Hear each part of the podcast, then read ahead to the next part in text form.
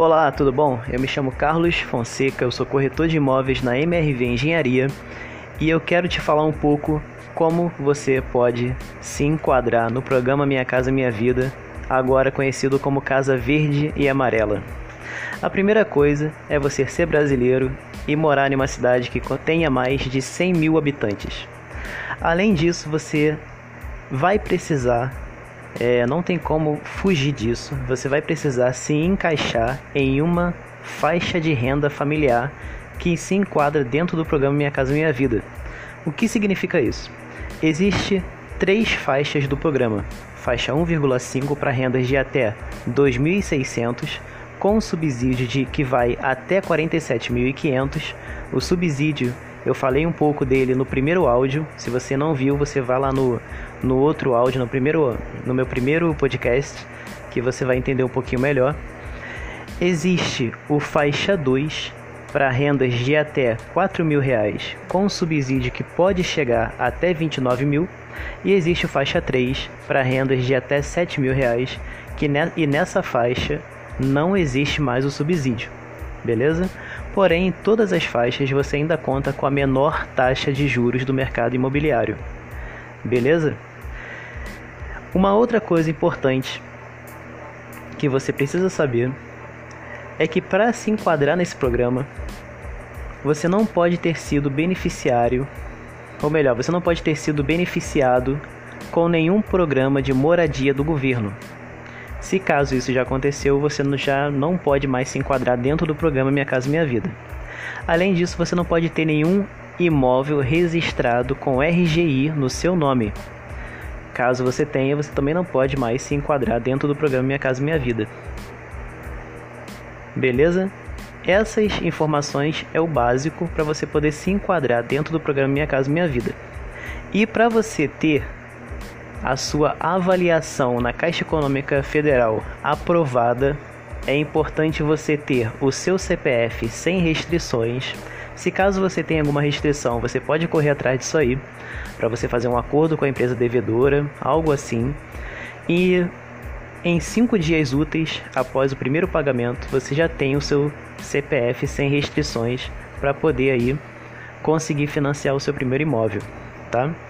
É necessário também você evitar empréstimo consignado, fiéis, é, financiamento de automóvel, qualquer coisa que vai é, interferir na sua renda, que vai diminuir aí o, o seu poder de compra.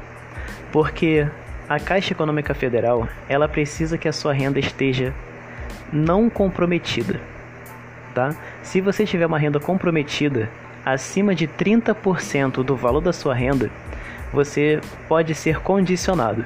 Isso é você ter o seu financiamento um valor menor do que você vai precisar para poder financiar o seu primeiro imóvel, tá? É interessante você fazer uma simulação e se caso você tenha algum comprometimento de renda, você informar o seu corretor para que você possa saber o que pode condicionar e você já ficar ciente do valor que o banco vai poder te emprestar de financiamento. Beleza? Fora isso, você também vai ser é, obrigado, obrigado ou obrigada a formalizar a sua renda para você ter o seu financiamento.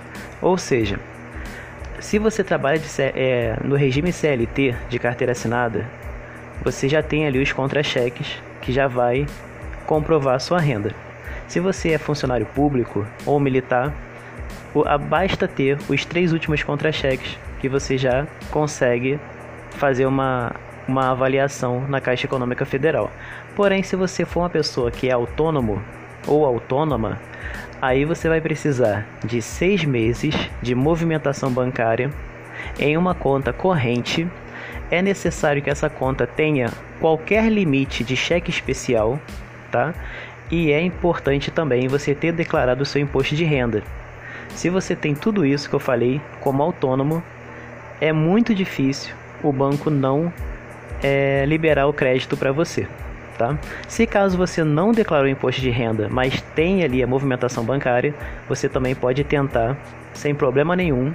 Talvez o banco só condicione, tá? Te dê um valor menor do que você precisa para poder financiar o seu imóvel. Mas a gente pode negociar com o banco, ver o que, que o banco pode fazer, tá? Ainda não é o fim. Você pode ainda fazer uma avaliação, beleza? E é de extrema importância você ter todos os seus documentos atualizados. O seu nome certo, de acordo com a Receita Federal, tá?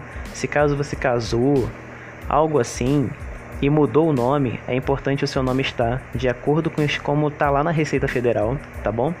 E todos os seus documentos, certidão de, de nascimento, certidão de casamento, tudo legível, tá? Para que a Caixa não pendencie nenhuma documentação sua. E todos os documentos, como contra-cheque, precisa estar no prazo de pelo menos aí 60 dias, que é o prazo máximo do seu contra-cheque, tá? E o seu comprovante de residência tem que estar também nesse prazo de no máximo aí 60 dias, beleza? Então você querendo fazer uma simulação, é só me dar um oi aqui que eu envio o formulário para você e através do formulário eu faço a sua simulação. Nessa simulação você vai saber o valor do seu subsídio, o valor do seu desconto, né, do governo. Você vai saber também, vai saber também o valor do seu financiamento junto com a Caixa. Lembrando que o financiamento você paga o seu financiamento com parcelas que não ultrapassa 30% do valor da sua renda bruta. Isso ajuda muito porque você tem parcelas ali que cabem, que vão caber dentro do seu orçamento, tá? E você vai saber também o valor da sua entrada e como nós podemos parcelar a sua entrada em até 60 vezes sem juros. Beleza? Então é só dar um oi que eu mando para você o formulário.